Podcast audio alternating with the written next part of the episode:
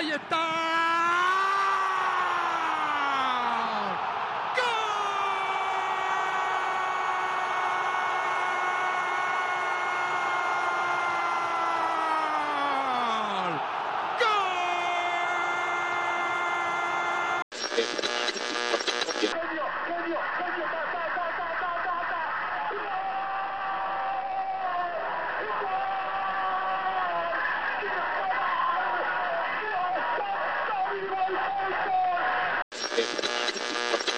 Saudações, companheiros e companheiras, sejam muito bem-vindos a mais um episódio do Soccer and Football, o podcast do Mesala sobre o futebol nas Américas.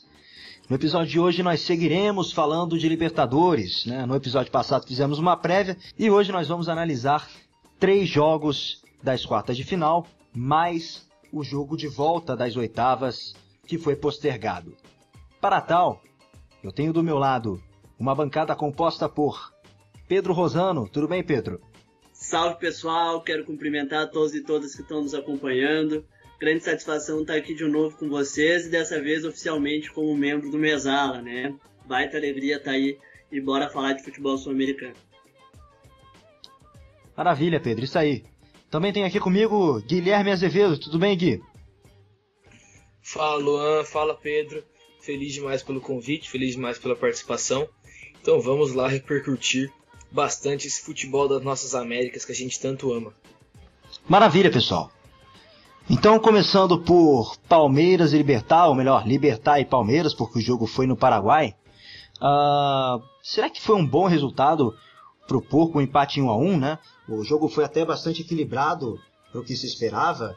Uh, o, o, o Libertar teve mais conclusões, o Palmeiras, por, entretanto, dominou mais a posse de bola mas o jogo acabou 1 a 1 né? Um jogo, um resultado até bastante parelho, as circunstâncias de jogo foram bastante parelhas, eh, levando, levando em conta a comparação entre as duas equipes, entre os dois plantéis. O Libertar contou com uma boa atuação do Martins Silva, né? Eu queria saber de vocês aqui a, a respeito é, dessa partida, né? É, o com, quanto que isso pode impactar, inclusive, no jogo de volta. Olha, Luan, é, eu venho acompanhando muitos jogos do Palmeiras, né? Esse ano principalmente. E o time vinha numa crescente, né? Vem, não, não pode jogar fora tudo que foi feito. Mas esse jogo contra o Libertar foi uma queda de rendimento, uma queda de atuações individuais, alguns erros de, de marcação, erros de posicionamento. De um time que está em evolução, né? Tá longe de estar pronto, claro. Abel Ferreira chegou há pouco tempo então, um Palmeiras que, mesmo jogando mal, mesmo sofrendo na mão do Libertar, né, sofrendo com o tamanho do jogo, talvez, sofrendo com uma certa pressão, jogadores um pouco nervosos, é, sentiu. Sentiu, mas conseguiu um empate fora de casa, que em Libertadores, sem dúvidas, é um resultado bom quando a gente fala de mata-mata. Né? Agora o Palmeiras joga em casa, podendo empatar por 0 a 0 mas ganhando se classifica.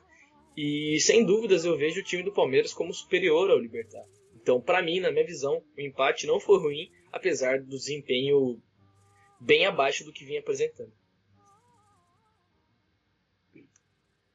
Eu também penso da mesma maneira e aconteceu uma coisa que já era esperada, né? O, Libertar de forma nenhuma é o, é o Delfim e tampouco o Palmeiras é o Jorge Wilstermann. Então, se esperava-se uh, um jogo mais equilibrado, um confronto uh, mais duro, né? A gente pode perceber até pela quantidade de cartões amarelos, foram oito, mais a expulsão uh, do.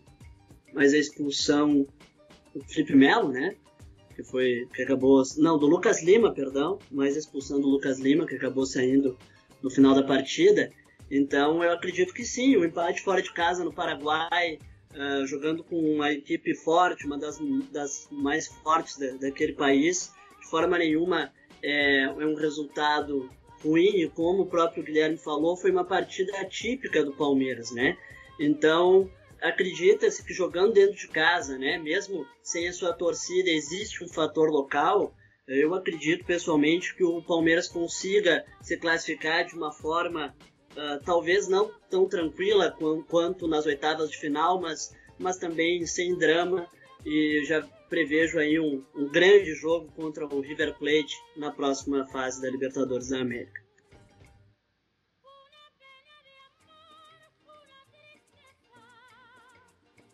Eu queria completar uma questão só do, do público, né? Que sim, não tem público, mas o fator local interfere. Claro, interfere é, em questões de viagem, jogadores que viajam ficam mais cansados, estão jogando fora de um lugar que estão acostumados, né? Mas eu queria levantar também um ponto do calendário. O Palmeiras vem numa, batida de jogos como todos os outros times brasileiros e isso vem afetando muito. A gente vê todos os times, no São Paulo, que é líder do Brasileirão, mas tem quedas de rendimento durante partidas, é, algumas lesões musculares. E o Palmeiras, claro, vai sofrer disso, apesar de ter um elenco mais profundo, mais opções. Porém, a gente tem que ressaltar também que, apesar de tudo, apesar da atuação abaixo, o Palmeiras demonstrou um time bastante maduro, né? Um time que, que sabe lidar com situações adversas, sabe lidar com jogos ruins. E isso é um ponto que deixa menos ainda o jogo, o resultado e o jogo ruins no Paraguai.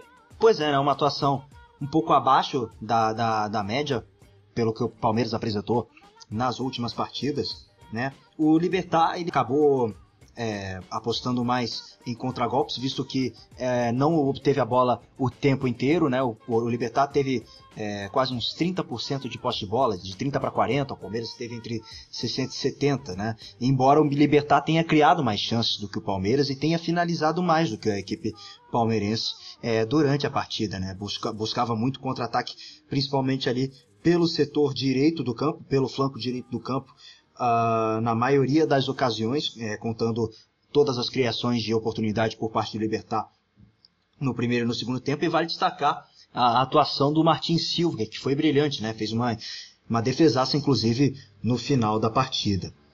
Uh, Palmeiras, ainda assim, é, não sai com resultado nada ruim, na minha opinião. Resultado muito bom. Né? É um empate fora de casa, isso é, já traz uma vantagem para a equipe que vai jogar em casa no jogo de, de volta, visto que há o, o critério de desempate com o gol qualificado fora de casa. Beleza, pessoal. Partindo agora para Santos e Grêmio, talvez esse tenha sido o melhor jogo que vimos nessa rodada na, no, dos jogos de ida das quartas de final da Libertadores, né? É, vale a gente destacar aqui a boa atuação que o Peixe teve contra o Grêmio nesse empate em 1 a 1.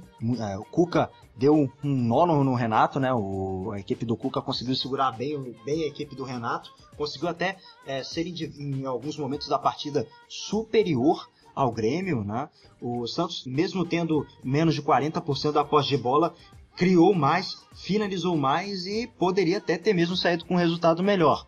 Claro que é, o resultado em 1 a 1 para o Peixe já é ótimo, já é um resultado muito importante para a equipe poder levar para Vila Belmiro. Mas enfim, foi talvez uma, ah, uma das grandes atuações do Santos na temporada, a, a melhor atuação do Santos talvez é, nos últimos jogos embora tenha perdido neste domingo, em que a gente está gravando o episódio para o Flamengo por 4 a 1 mas aí é uma outra história, né? O jogo da Libertadores já é uma outra circunstância, mas enfim, queria saber de vocês é, a expectativa é, com relação ao jogo de volta, levando em consideração a partida que foi a de ida de Santos e Grêmio, que acabou em 1 a 1 lá na Arena. Bom, antes de é, propriamente falar do próximo jogo, gostaria só de dar um destaque ainda do, do jogo de ida, que foi essa neutralização né, promovida pelo time do Santos na equipe do Grêmio.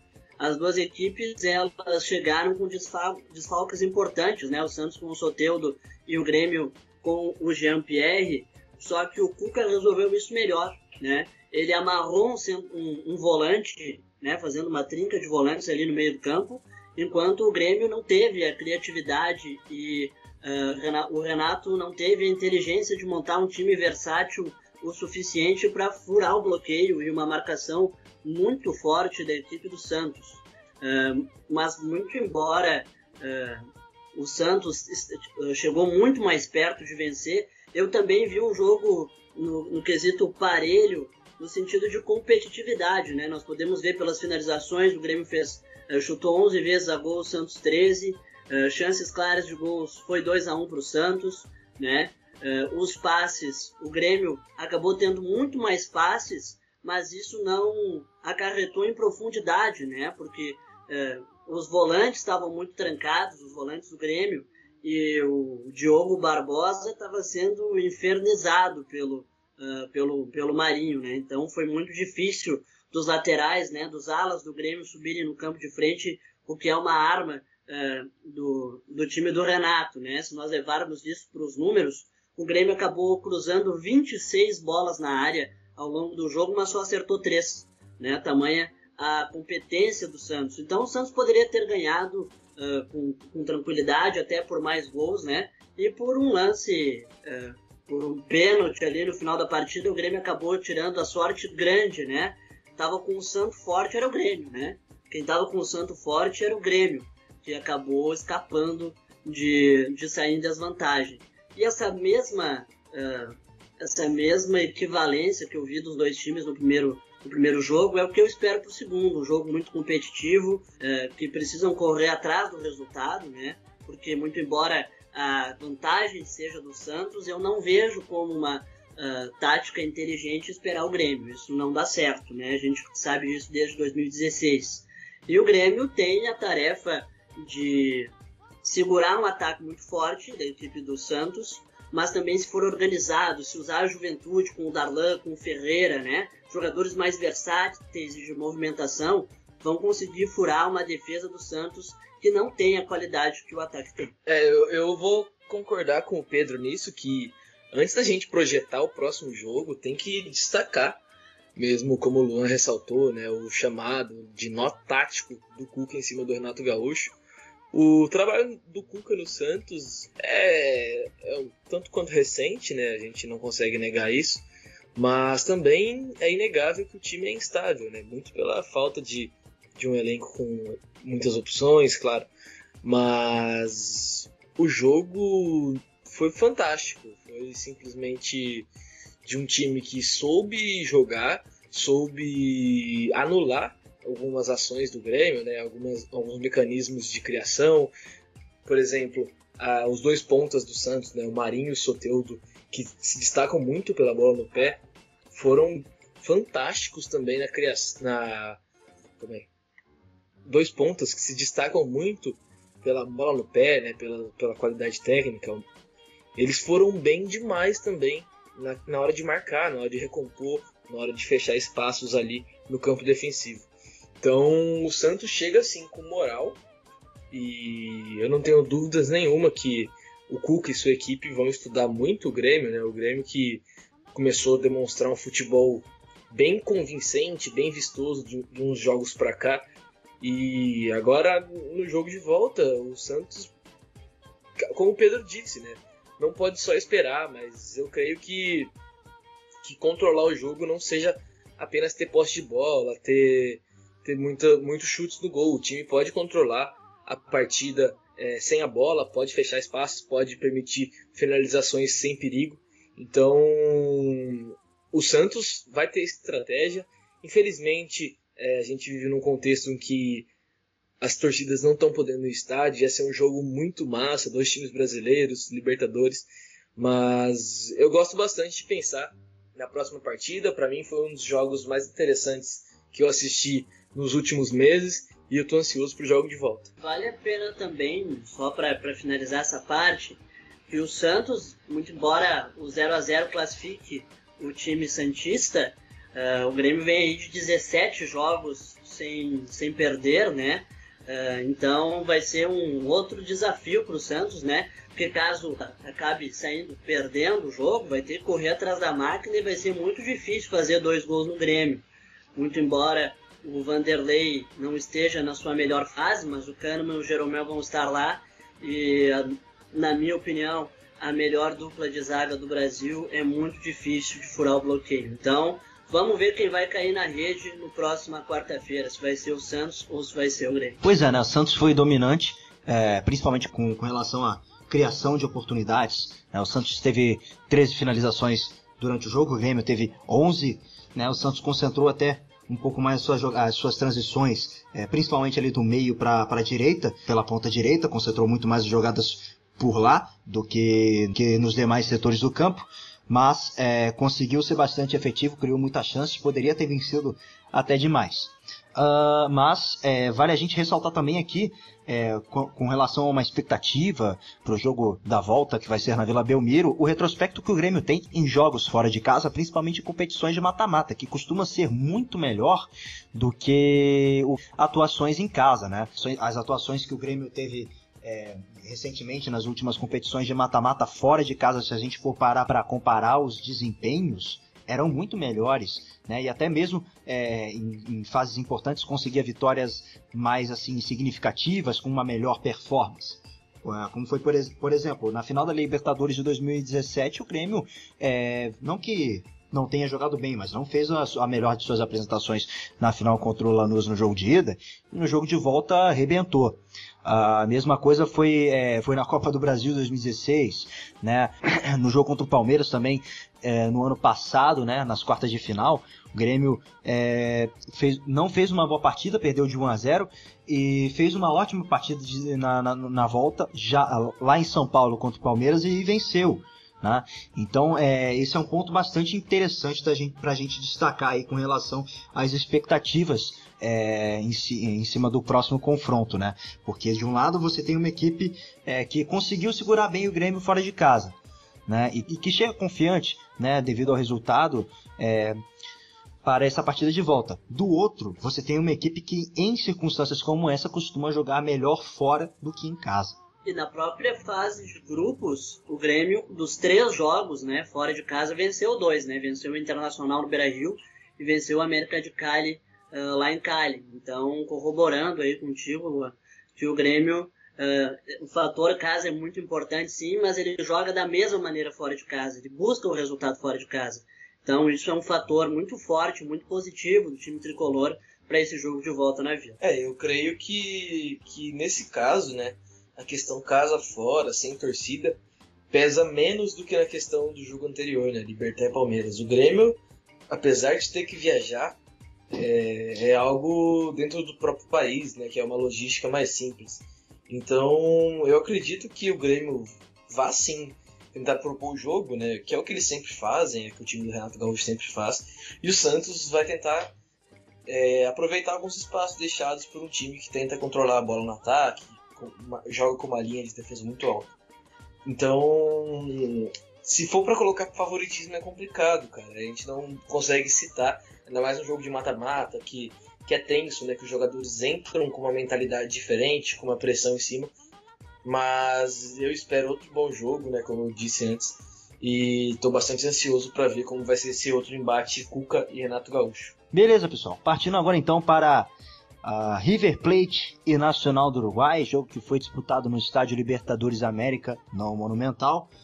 Uh, um jogo bem é, mais relativo com, a, com relativo às expectativas é, que, foram, que foram criadas em cima dessa partida, né, levando em consideração é, os dois elencos, né, uh, o River foi bem dominante durante quase todo o jogo do, contra o Nacional. O Nacional até conseguiu dar uma segurada legal aí no River no primeiro tempo, mas acabou que o River foi super dominante durante todo o jogo. O Nacional hum, quase não criou, né? É, teve quatro finalizações, River teve 11. River dominou mais a posse de bola, jogou muito mais do que o Nacional durante o jogo inteiro, né? Ah, embora ainda tenha perdido um pênalti, né? Talvez até se não fosse pelo goleiro do Nacional, o Sérgio Rocher, que acabou é, catando um penal no primeiro tempo, poderia talvez até ser um pouco mais, né, um pouco mais longo, mais largo o placar a favor do River Plate. É, o, o jogo entre Nacional, o jogo entre Nacional e River Plate talvez tenha sido exemplificado a diferença técnica envolvendo as duas equipes, o, River é, dominando, criando, né, visto que tem um futebol de alto nível praticado por jogadores de alto nível, né, o Nacional esperando mais ali por uma bola bandida. Queria saber a respeito de vocês é, sobre essa partida, se é, se é se isso se isso é um reflexo, se pode ser assim o jogo de volta, né? Se não fosse o Rocher, ah, o, Nacional levaria demais. Olha, Luan, é inegável, né? A diferença técnica, a diferença de trabalho entre o River e a maioria dos clubes da América do Sul. o River tem um trabalho já há anos, né? Uma sequência, uma base de time mantida, uma, uma, uma forma de jogar, bons jogadores. E contra o Nacional foi isso que aconteceu, né? Um primeiro tempo que foi muito bom, que é importante destacar a importância do Rocher, né? No primeiro tempo, o Borré perdeu pênalti, é, teve gol anulado, teve muita pressão. É, no segundo tempo, os gols saíram, né? Uma, uma, atuação muito boa do River, que tem jogadores de extrema qualidade, que a gente não pode deixar de destacar, né? Jogadores tipo o De La Cruz, que pode não ter feito uma partida brilhante, mas tem uma função naquele time ali que é muito importante. O próprio Matias Soares, que jogou muito bem também. O Carrascal é outro ótimo jogador. Então o River é muito favorito para confirmar jogando no Uruguai. É, creio que não vai ser um jogo com tanta pressão, até pelo River já ter um 2 a 0 em suas mãos, né? E a gente está em um período do futebol em que ele é mais, mais exigido, né? O calendário está mais, mais complicado, o contexto é diferente. Então eu creio que o River vai tentar sim manter a posse de bola, mas não vai é, ter vergonha nenhuma de fixar algumas linhas defensivas, tentar segurar o time do Nacional que vai ter que ir para cima, né? Mas a diferença é claríssima entre o River e o Nacional e é impossível deixar o River de fora dos favoritos ao título dessa Libertadores.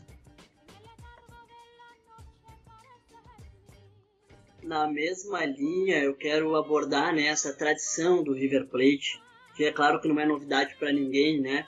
Mas não é todo clube que consegue chegar a uma quinta semifinal de Libertadores nos últimos seis anos, né? Caso se confirme essa vaga.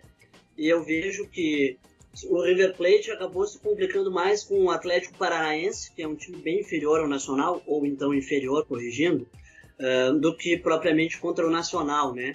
E o Nacional que fez sim uma campanha consistente no, no primeiro no, na fase de grupos, em um grupo que tinha o Racing, mas também tinha o Estudiantes de Mérida e o Aliança Lima, que são equipes muito inferiores, né, muito abaixo.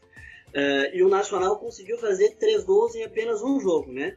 Nos seis jogos fez nove ao total. Então eu não acredito, né? Claro que a gente já viu muita coisa no futebol, né? Mas é bem difícil que seja a partida de exceção do Nacional nessa Libertadores, justamente contra o River Plate. Pode acontecer, pode, mas é bem difícil para mim. O River Plate já está na semifinal. Pois é, né? Uma vantagem bem difícil de ser revertida por parte da equipe do Bolso Nacional. Foi uma equipe que esperou mais é, uma bola bandida, esperou mais é, uma, por, uma, por, um, por, uma chance ali que, que pudesse meter um golzinho pelo menos. Acabou que isso não aconteceu, né? O, o Nacional criou muito menos do que o River, teve muito menos a bola do que o River. O River chegou a, até a marcar o seu o primeiro gol com o o River chegou a marcar o primeiro gol com o Matias Soares, né? O gol foi anulado, né? Porque ele estava impedido, né?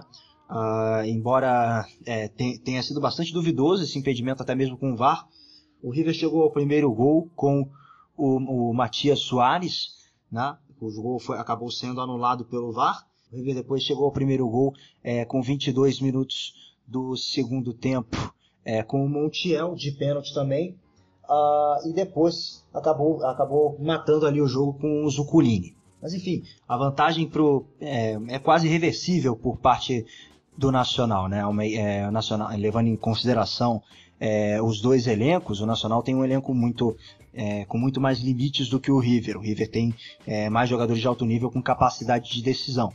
Né? O Nacional é, tem ali no máximo é, dois talentos individuais, que seriam o caso do Rocher, que agarrou muito, no primeiro tempo, carrou um pênalti, catou demais o Rocher.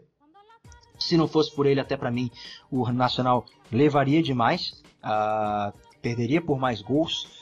Uh, e o Bergues, que, que não apareceu, né?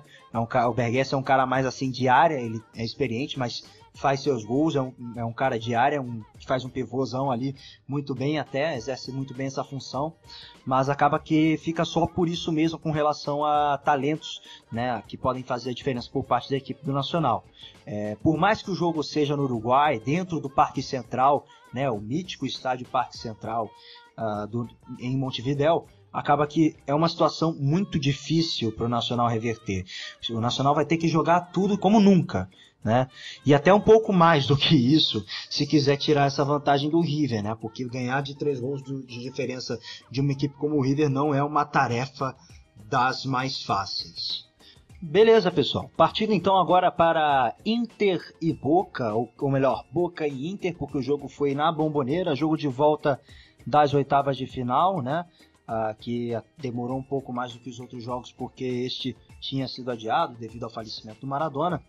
Mas é, o Inter acabou vencendo por 1 a 0 no tempo normal o Boca passou nos pênaltis. Mas ah, o Inter jogou melhor, né?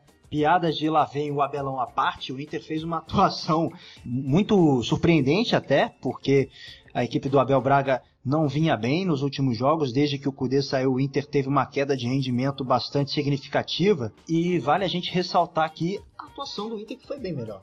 O Inter criou até mais chances, finalizou mais a gol do que o Boca, é, dominou menos, foi mais menos a posse de bola, foi mais reativo quanto a isso, mas criou mais do que o Boca, finalizou 12 vezes. O Boca teve 9 finalizações, o Inter teve até uh, mais finalizações também em direção ao arco do que o Boca, né? Foi 2 a 1 nesse quesito para o Inter, né?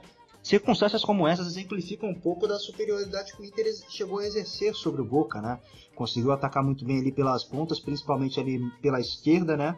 É, de onde saiu o gol, de onde se originou o gol que o Inter marcou é, no segundo tempo.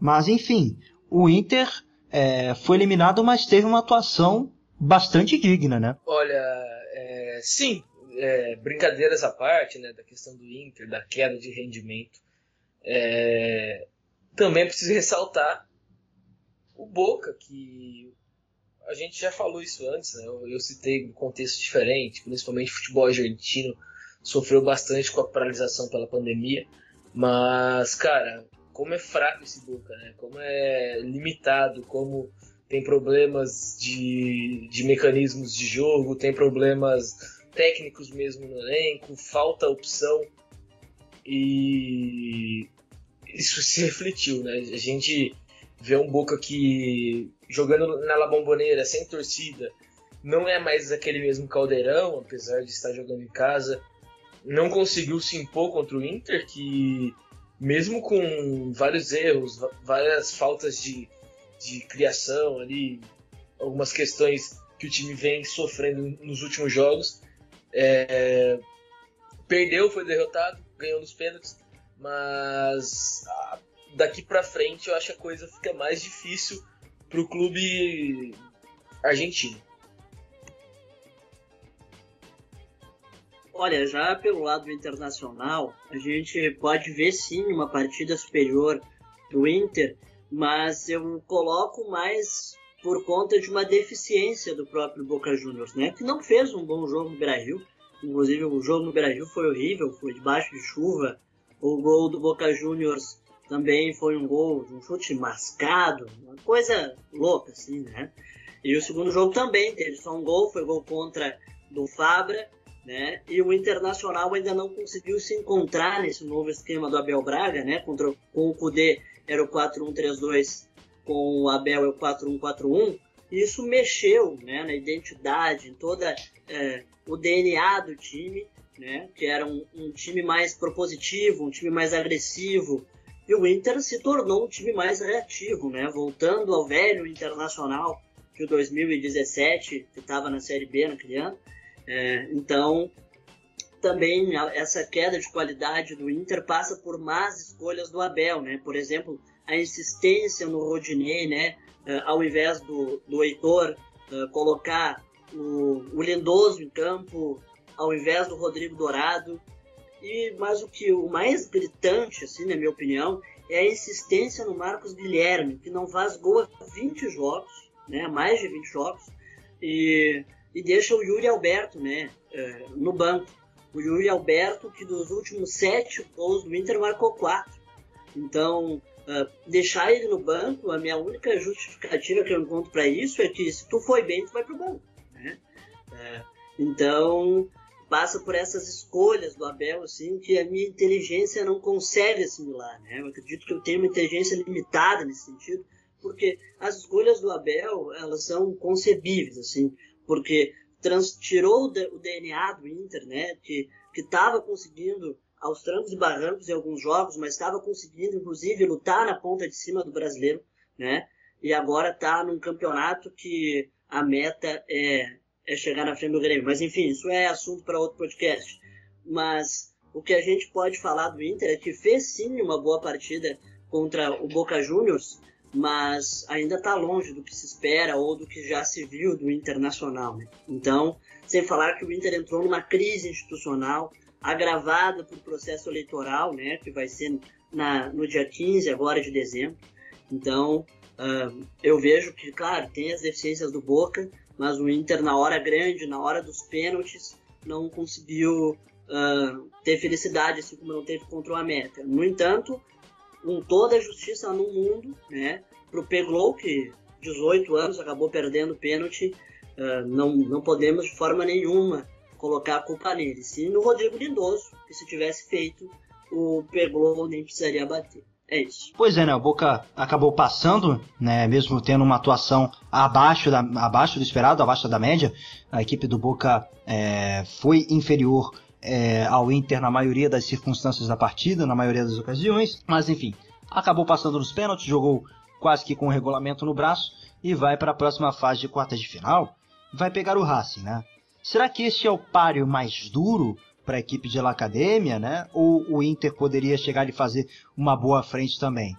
Uh, queria saber de vocês a respeito disso, né? Já que estamos falando de quartas de Libertadores, vamos projetar um pouquinho esse confronto aí entre Boca e La Academia. Olha, eu fico pensando muito no jogo entre Flamengo e Racing. Né? O Flamengo com alguns problemas claros de tomada de decisão, é, poderia ter ganhado do, do Racing, é, principalmente no jogo de volta com uma certa facilidade. O time do Racing tem muitas fragilidades defensivas, é um time bastante instável durante a própria partida, né? Mas por ser um confronto argentino, né, um confronto de dois times do mesmo país, é, um Boca que chega animado depois de uma vitória nos pênaltis, apesar de não ter jogado bem, é um jogo bastante aberto, um jogo que creio que ambas as equipes encontrarão dificuldades, né, porque as equipes já se conhecem. E pensando um pouco sobre o Inter, eu creio que o Inter não conseguiria também é, facilidades também nem contra o Racing como não conseguiu contra o Boca, como não vem conseguindo no Campeonato Brasileiro. Então, tá muito além do que o Inter vem apresentando, mas também a gente não consegue prever como seria, né? Olha, assim como o Boca Juniors não enfrentou o Inter do Eduardo Cudê, o Boca Juniors também não vai enfrentar o Racing do Eduardo Cudê, né, que é ainda mais antigo. Então, Uh, apesar de eu, eu acreditar que não vai ter uh, uma grande facilidade o Boca Juniors, eu ainda coloco o Boca um pouco mais favorito, né? Muito embora o Racing tenha surpreendido o Flamengo, né? Eliminado uh, o muito bom time do Flamengo, mas eu vejo sim muito equilíbrio tático e técnico, além do mais, né? O fator, como o Guilherme falou, de ser um clássico argentino, né? Não sei se posso estar falando uma bobagem, mas posso colocar uh, Boca e Racing no, no, patamar, não de história ou de, de nível tal, mas de uh, equilíbrio em 2020, Boca e Racing no mesmo patamar de dificuldade do confronto entre Grêmio e Santos. acho que dá para fazer esse comparativo, que são duas equipes competitivas e aquela que passar vai ser injustiça. Pois é, né? Confronto bem equilibrado, se a gente for parar para pensar, entre Racing e Boca, que vai acontecer uh, né, ainda nessas quartas de final. Né? Talvez seja esse o jogo que vai terminar um pouco depois até dos demais, né? Devido a, ao atraso, né? Que o jogo da, de ida da, das oitavas de final do Boca foi postergado e acabou que isso influenciou um pouquinho até mesmo no, com relação à, à data do, do, do, jogo da, das quartas de final, mas comparando as duas equipes é um duelo bastante equilibrado, né? Boca é, tem uma, uma, até uma boa equipe, mas ah, não é aquela mesma equipe que, é, que era gerida pelo mesmo Miguel Angel Russo que, que treina a equipe agora, né, que tinha Palermo, Riquelme, que ganhou a Libertadores em 2007. Enquanto o Racing chega com um pouco mais de confiança, né, por, é, por ter eliminado o Flamengo. Claro que é uma equipe que tem é, também seus limites, é uma equipe bastante limitada, como a gente pôde ver no, no, no duelo contra o Flamengo.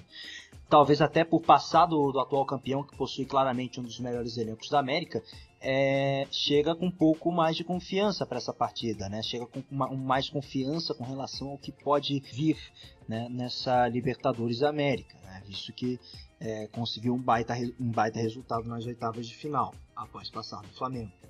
Uh, o Racing, uma situação um pouquinho mais estável agora, né? Depois do, depois de um início muito ruim no Campeonato Argentino, talvez inclusive passar pelo Flamengo tenha sido o aspecto que salvou o emprego do Sebastião Becacchese, que não estava bem com a equipe no Campeonato Argentino, né? Então essa, essa passagem do Racing sobre o Flamengo foi um alento para a equipe de La Academia, para a equipe de Avejaneda. Uh, o, enquanto, enquanto isso, o Boca é, passa com dificuldades é, se, passou com dificuldades do Inter, né? Não sabemos se isso é, será um problema que, que vai influenciar, talvez até mesmo na atuação contra o Racing. Mas é, levando em comparando os dois adversários, talvez o Racing possa oferecer é, um emparelhamento a mais é, do, que, do que o Inter ofereceu na, nas oitavas de final, embora tenha sido superior ao Boca é, na, no jogo da volta. Uh, o Racing enfim, como o Santos e Grêmio, como, como foi, foi dito aqui, é, talvez esse seja um confronto mais equilibrado desta fase de quartas de final. Enfim, uh, vamos aguardar aí para ver o que vai acontecer. Mas que a esperança é de um grande jogo, isso é claro, isso é certo. É isso aí, pessoal. Vamos chegando ao fim de mais um episódio do Soccer and Football. Gostaria muito de agradecer a você pela audiência, por, ter, nos, por ter nos escutado até aqui, até agora. Uh, enfim, uh, já vou deixando então aqui as minhas redes sociais, a minha dica bibliográfica e o meu abraço do dia. Uh, minhas redes sociais, para quem quiser me seguir, são Luanzito F no Twitter, o F com letra maiúscula e o L também, e no Instagram, uh, luanzito.fontes. Né? Lá estou sempre publicando é, as, as, matérias novas, no Twitter estou sempre publicando análises também uh, sobre o que melhor acontece no esporte. Enfim, você pode me encontrar no, no Mesala Fute no canal Na Beira. Também estou escrevendo agora para o canal Na Beira. Então aproveite e segue lá o canal Na Beira também. E a minha dica bibliográfica vai ser uma página lá no Instagram para vocês seguirem que é o La Copa Impossível, uma página que faz artes muito legais com relação à, Copa Libertadores, né? Faz animações muito bacanas é, com, com relação a histórias da competição mais importante do futebol sul-americano, tá certo? Pedro Rosano, Guilherme Azevedo, muito obrigado aí pela presença, por aceitarem o convite, uh, que a gente possa fazer mais podcasts juntos também. Enfim, é, vão, divulguem aí as suas redes sociais, onde é, gente, onde é, que a gente pode encontrar vocês, mandem suas dicas, o seu abraço para quem vocês quiserem. Enfim, é com vocês, galera. Bom, gostaria então de agradecer a todos que estão nos escutando, dizer que é um baita prazer estar aqui no, nesse podcast, agradecer o Luan, o Gui e a todos. Bom, vocês podem me encontrar lá no Twitter, no arroba Pedro Rossano, né, Rossano com um S só, Lá tem os meus textos para o Medium e também para o Mesala. E a minha dica de hoje vai ser bibliográfica. O livro Vale Tudo na Notícia, do Nick Davis. Ele fala de um escândalo de grampo, suborno, tráfico de influência que abalou um dos maiores conglomerados de mídias do mundo. É um livro bem legal e que reflete sobre os limites do jornalismo e até onde a gente pode ir ou o que a gente pode fazer em busca de uma informação. É muito importante isso que a gente, nós, né, estudantes de jornalismo, tenhamos essa, essa noção e o público no geral também. Então, muito obrigado a você que nos acompanhou. Eu espero voltar aí numa próxima. Um grande abraço e até lá. Boa, se vocês ainda não conhecem o Pedro, o Luan, creio que vocês conheçam, então vale a pena conhecer. São duas pessoas que eu gosto demais do trampo que eles produzem. E se vocês não me seguem, né, creio que a maioria ainda não me conheça, é, no Twitter e no Instagram. Meu usuário é guiazevedo31. Lá eu faço algumas análises, divulgo meus trampos.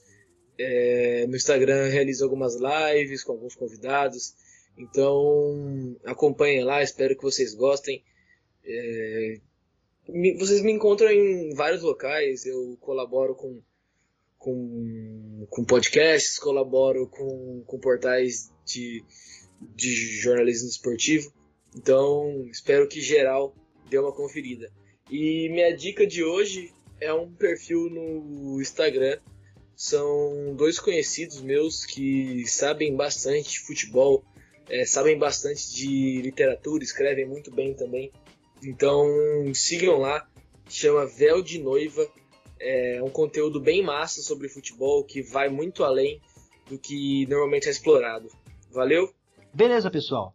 Enfim, é, também peço para que vocês sigam o Mesala Foot no Instagram, Mesala Foot também no Twitter, estamos lá nessas duas redes sociais, você pode encontrar a gente. E também siga o Mesala Cast, né, que é o grupo de podcasts aqui do Mesala, uh, em sua plataforma digital, aproveite e dê aquela seguida. E também é, confira todos, todas as nossas matérias no Medium, medium.com.br mesala. Aproveita e segue a gente lá também. Tem como seguir o Mesala no Medium, que a gente está publicando sempre matérias novas lá sobre o que, o, o que de melhor acontece no mundo da bola, beleza? Muito obrigado pelo carinho, muito obrigado pela audiência e a gente se vê numa próxima edição do Soccer and Football. Tchau, tchau!